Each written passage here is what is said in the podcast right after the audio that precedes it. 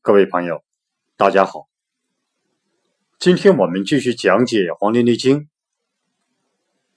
我们继续讲解《黄帝内经讲义》的第四十九部分——阴阳应象大论篇第五。我先读一下：黄帝曰：“阴阳者，天地之道也，万物之纲纪，变化之父母。”生杀之本始，神明之福也。治病必求于本。这一段呢，我们今天根据明代的马识、明代的张介宾、日本的森立之和丹波元简、清代的张志聪这几位大家的注解，我们共同进行一下学习。首先，我们看一下明代的马识对这段的注解，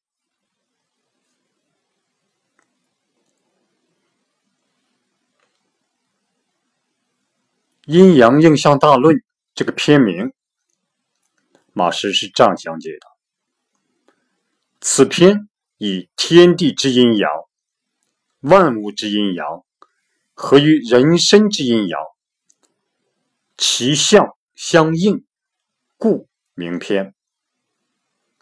其义无穷，学者当熟玩之。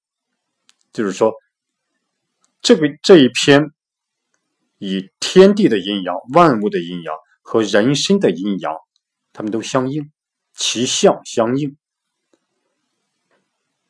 就是天地的阴阳、万物的阴阳和人身的阴阳都是一样的，其象相应，所以。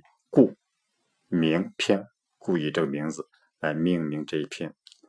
所以呢，其义无穷，这里面呢意义啊非常的广泛，其义无穷。学者呢当熟闻之。这是马师对篇名的这种注解。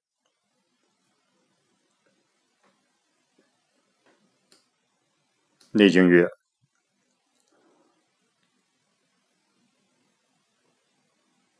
阴阳者，天地之道也，万物之纲纪，变化之父母，生杀之本始，神明之福也。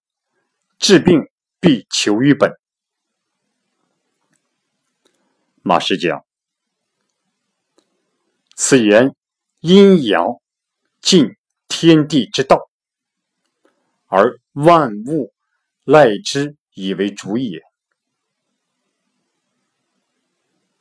就是阴阳尽天地之道，而万物赖之以为主也。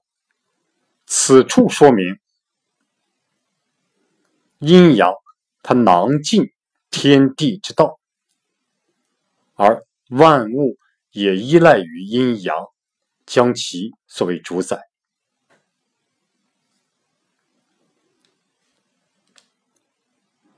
第一第一言，第一言。就是皇帝说：“自太极分而为阴阳，阴阳分而为五行，故五行一阴阳，阴阳一太极，则是阴阳者，所以代太极而总五行者。”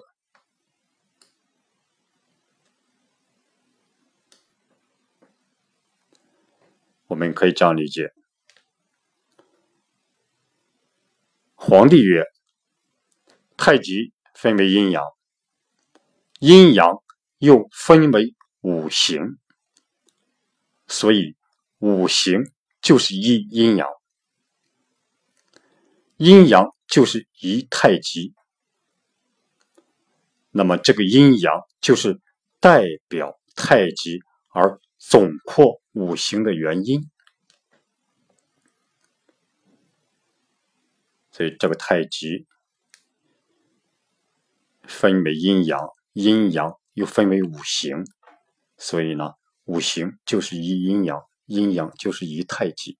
那么这个阴阳就代表了太极，而总括五行。天地之道，尽于是矣。就是天地的道理都在这里了。天地之道，尽于是矣。亦曰：一阴一阳为之道。万物得是阴阳而统之为纲，散之为纪。就是《易周易》这本书里面讲，一阴一阳就是道。万物得阴阳统之为刚，纲纪的纲，散之为纪。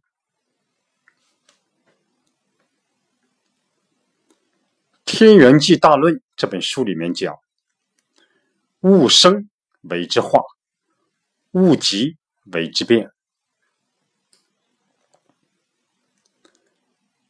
就《天天元纪大论》这本书里面讲，物生被称为化，物极物极必反，这个物极被称为变。万物得是阴阳，而或变或化，皆以是为父母也。父母焉，就是万物得到这个阴阳，或者变，或者化。都是把阴阳作为自己的父母，都是把阴阳作为自己的父母。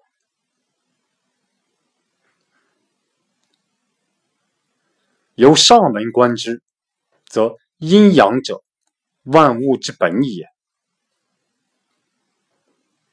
就是由上文可以看出，阴阳者是万物的根本。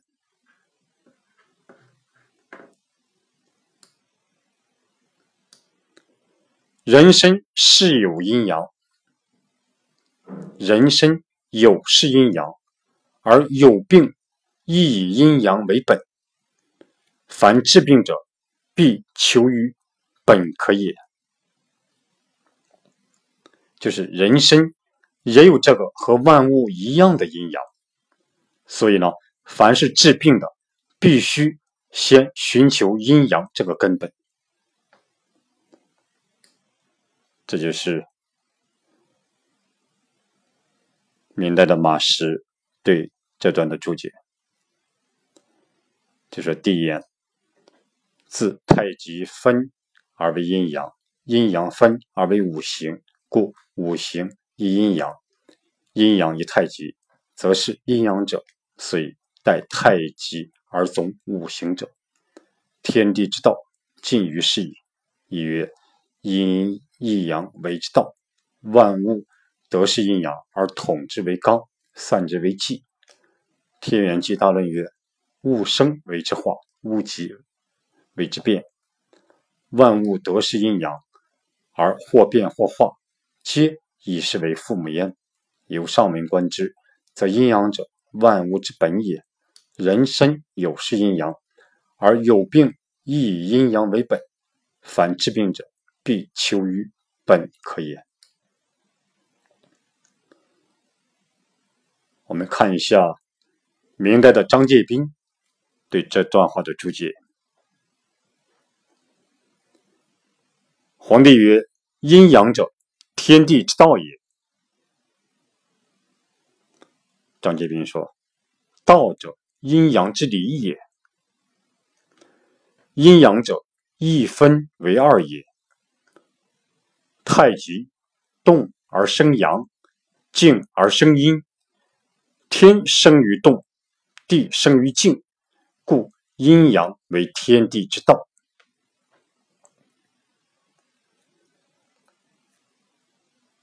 我们可以这样理解：道者，阴阳之理也。道是阴阳的理。阴阳者，一分为二也。阴阳就是把太极这个一分成了二，这就是阴阳。所以说，就我们常讲的太极生两仪，这个两仪就是阴阳。太极动而生阳，静而生阴。天生于动，地生于静，故阴阳为天地之道。就是太极动而生为阳，太极动而生为阳，太极静而生为阴。天生于动，地生于静，所以阴阳就是天地之道。阴阳就是天地之道，这就是阴阳者。天地之道也，这句话的意思。万物之纲纪，张杰斌说：“大曰纲，小曰纪，总之为纲，周之为纪。物无巨细，莫不由之，故为万物之纲纪。”王师曰：“滋生之用也，阳与之正气以生，阴为之主持以利者，亦是。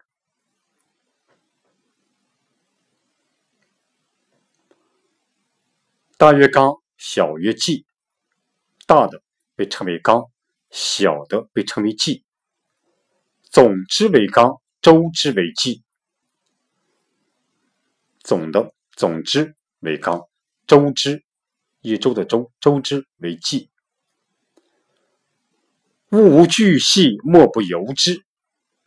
就是万物不分大小，万物不分大小，都是由阴阳主宰，所以呢，为万物的纲纪。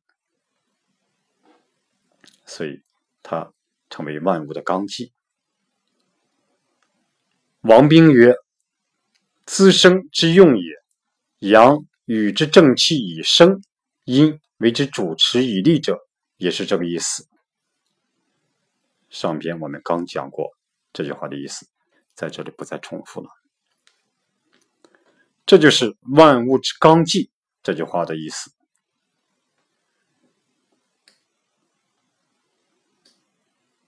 变化之父母。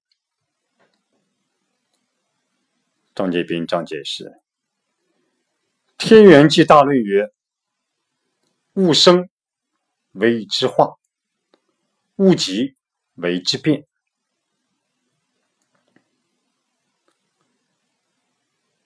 天元纪大论里面讲，物生，万物的生长，万物的出生被称为化，物极为之变。这种。”万物走到极致，被称为被称为变，就是物生为之化，物极为之变。亦曰：在天成象，在地成形，变化现矣。易经里面讲，在天成象，在地成形，这种变化就能见到，变化现矣。朱子曰。变者化之见，化者变之成。就朱熹讲，朱熹变者化之见，化者变之成，是这个意思。阴可变为阳，阳可化为阴，然而变化虽多。无非阴阳之所生，故为之父母。就是阴可以变化为阳，阳也可以变化为阴。然而这些变化虽然很多，但是它们又都是阴阳所生的。所以呢，所以为这些变化的父母。这是阴阳为变化之父母。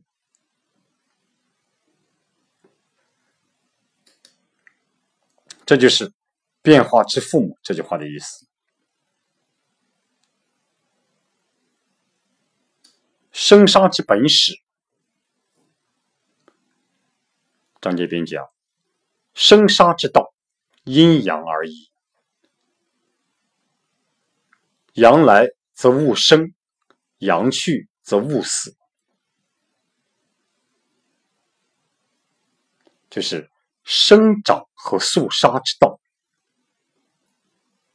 生杀之道，就是阴阳而已，就是阴阳。阳气来，则万物生长；阳来则物生。阳气去，则万物死亡；阳去则物死。凡日从冬至以后，自南而北。谓之来，凡日从冬至以后，自南而北谓之来，就是凡是太阳从冬至以后，自南往北，称为来，称为来。来则春为春为阳始，夏为阳盛，阳始则温。温则生物，阳盛则热，热则长物。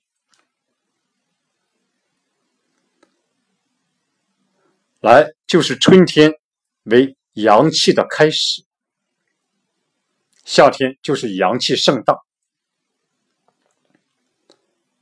阳气阳气开始就会温暖，温暖就会使万物生；阳气盛大就会热，热。就会使万物长，所以说这就是来则春为阳始，夏为阳盛，阳始则温，温则生物，阳盛则热，热则长物。日从夏至以后，自北而南为之去，就是太阳从夏至以后。自北往南称为去，去则秋为阴始，冬为阴盛。去呢，就是为秋天为阴气的开始，冬天阴气旺盛。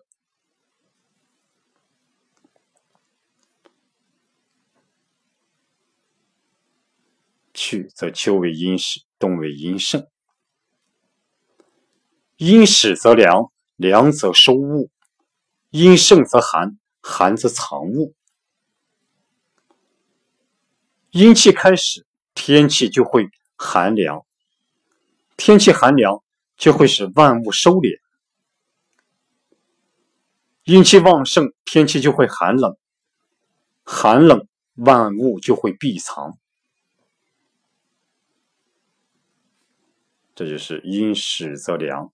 凉则收物，阴盛则寒，寒则藏物。此阴阳生杀之道也。这就是阴阳生长肃杀之道。此阴阳生杀之道也。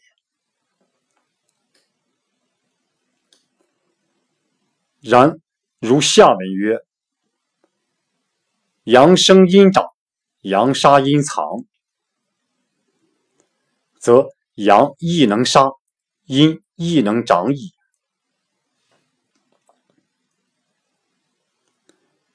我们可以这样理解。然而，如下文曰：“阳生阴长，阳杀阴藏。”那么，这个阳也能肃杀万物，这个阴也能生长万物。六节藏象论曰：“生之本。”本于阴阳，则阴亦能生矣。就是六节藏象论，他讲生的根本在于阴阳，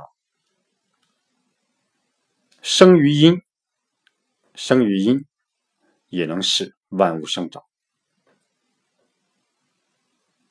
所以生的根本在于阴阳啊，这个生阴也能使万物生长。故生于阳者，阴能杀之；生于阴者，阳能杀之。万物死生，皆由乎此。故为之本始。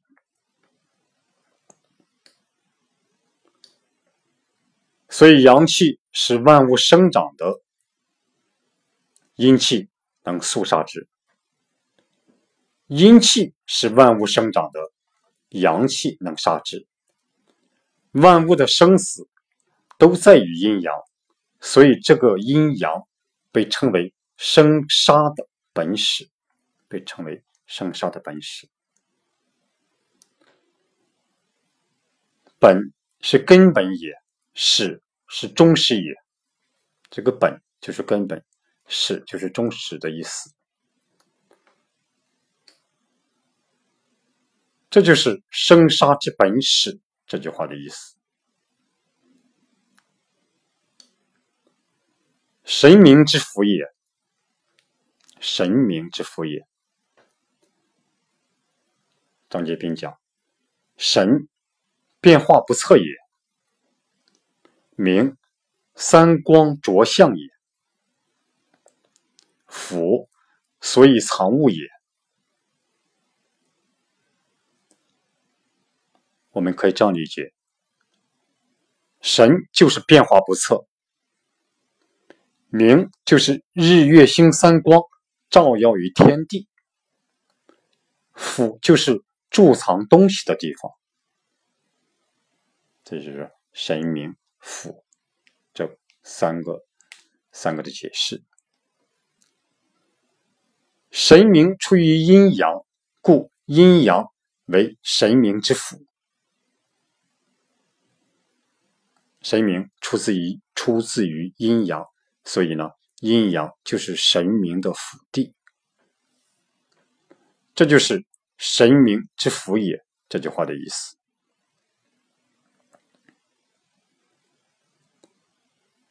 治病必求于本。张杰斌讲：“本，治病之源也。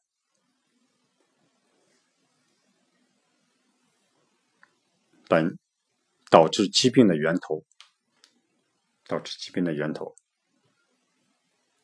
人之疾病，或在表，或在里，或为寒，或为热。”或感于五运六气，或伤于脏腑经络，皆不外阴阳二气，必有所本。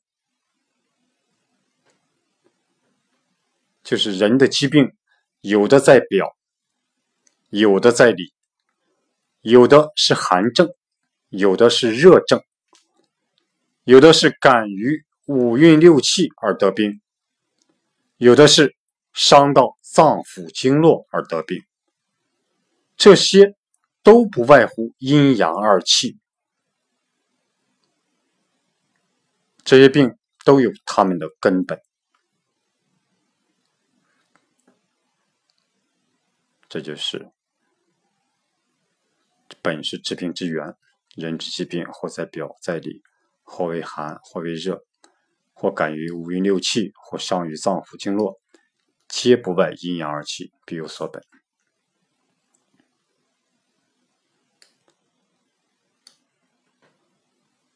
故或本于阴，或本于阳。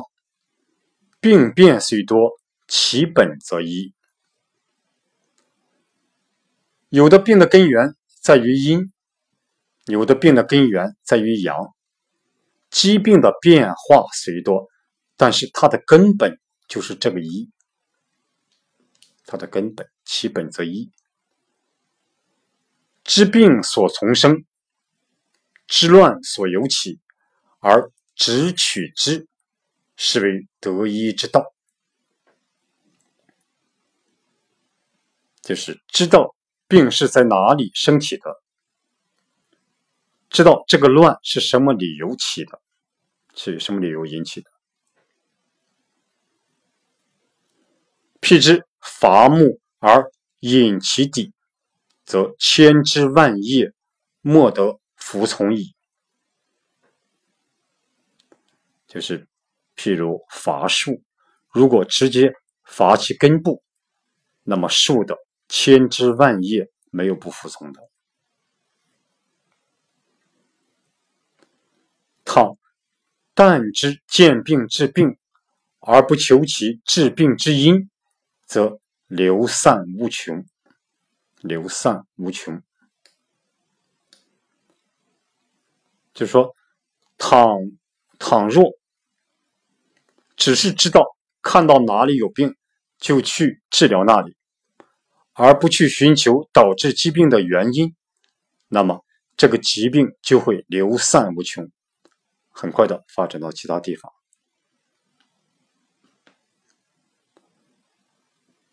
此许学士所谓。广络原也，以济一人之祸，承载数矣。这就是许学士所谓的“广络原也，以济一人之祸”，这实在是太疏忽了。这个“广络原野”是本意是在广阔的原野上到处网罗动物，在。中医学中，引申意义有两种含义：其一，指治疗较复杂的病，其偶方选用数方兼备，称广络兼备，属方剂学方剂分类中的复方；其二，指用一种固定的方剂或成药通治诸病，前者属指导临床组方理论之一。后者属方剂，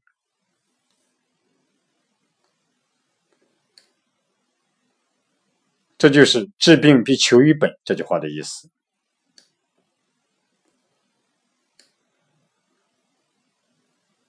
我们再看一下日本的森立之先生，他讲《淮南太祖训》这本书里面讲。其生物也，莫见其所养而勿长；其杀物也，莫见其所丧而勿亡。此之谓神明。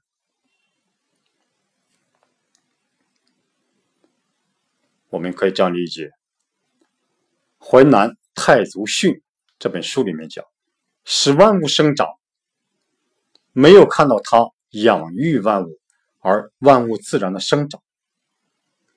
使万物死亡，没有看到他使用手段让万物死亡，而万物都会死亡，这就是神明，这就是神明。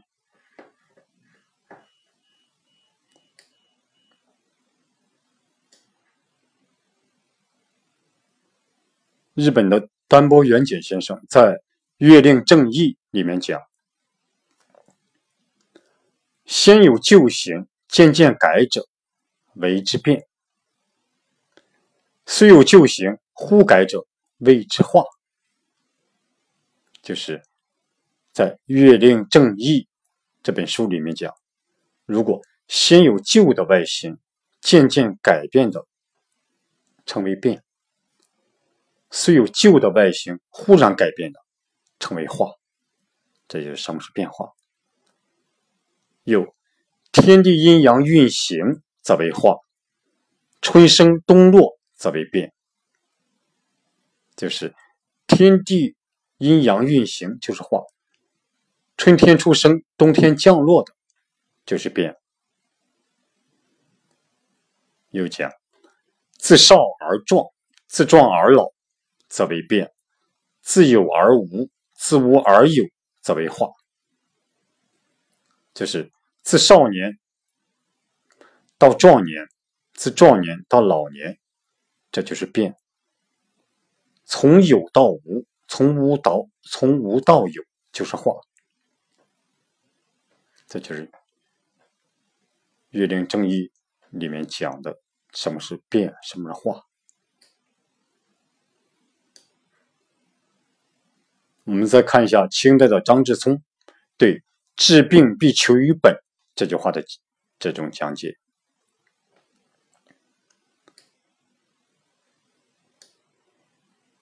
张志聪说：“本者，本于阴阳也。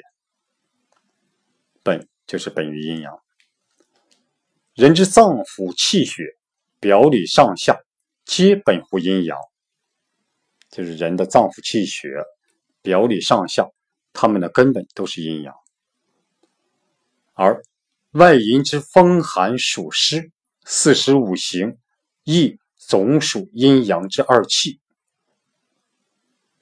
就是而外阴的风寒暑湿四时五行，也是都属于阴阳二气。至于治病之气味、用针之左右、诊别色脉、隐约高下，皆不出乎阴阳之理，故曰：治病必求于本。就是至于治病的气味、用针的左右、诊查、诊查区别色和脉、隐约高下。都不出乎阴阳之理，都不出乎阴阳之理。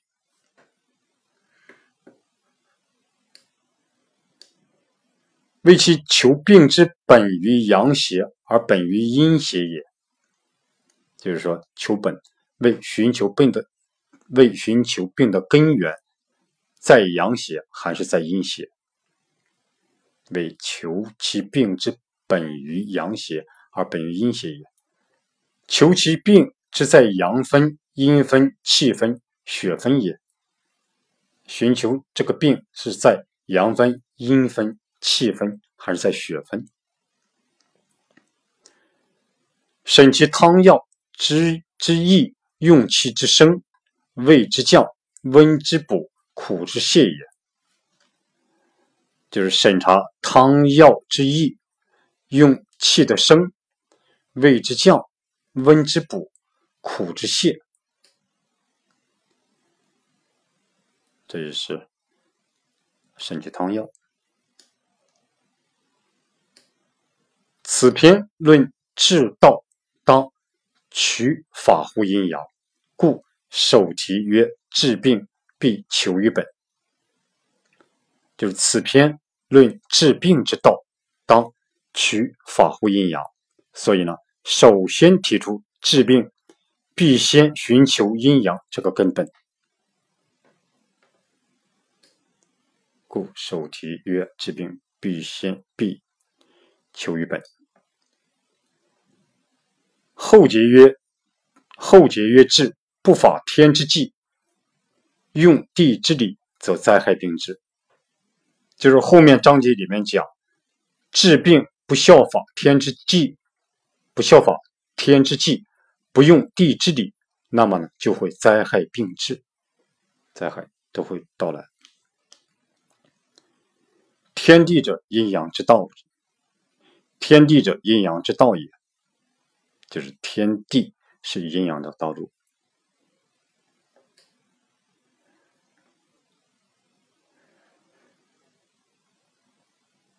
今天呢，我们根据。明代的马识，明代的张介宾，日本的森立之，甘波元简，清代的张之聪，这几位大家对这段的注解进行的学习。大伙呢可以关注我的微信公众号“和祥居”，和谐的和，吉祥的祥，居住的居，里面有文字版的这篇文章，希望大伙互相印证学习，有所收获。好。今天讲到这里，谢谢大家。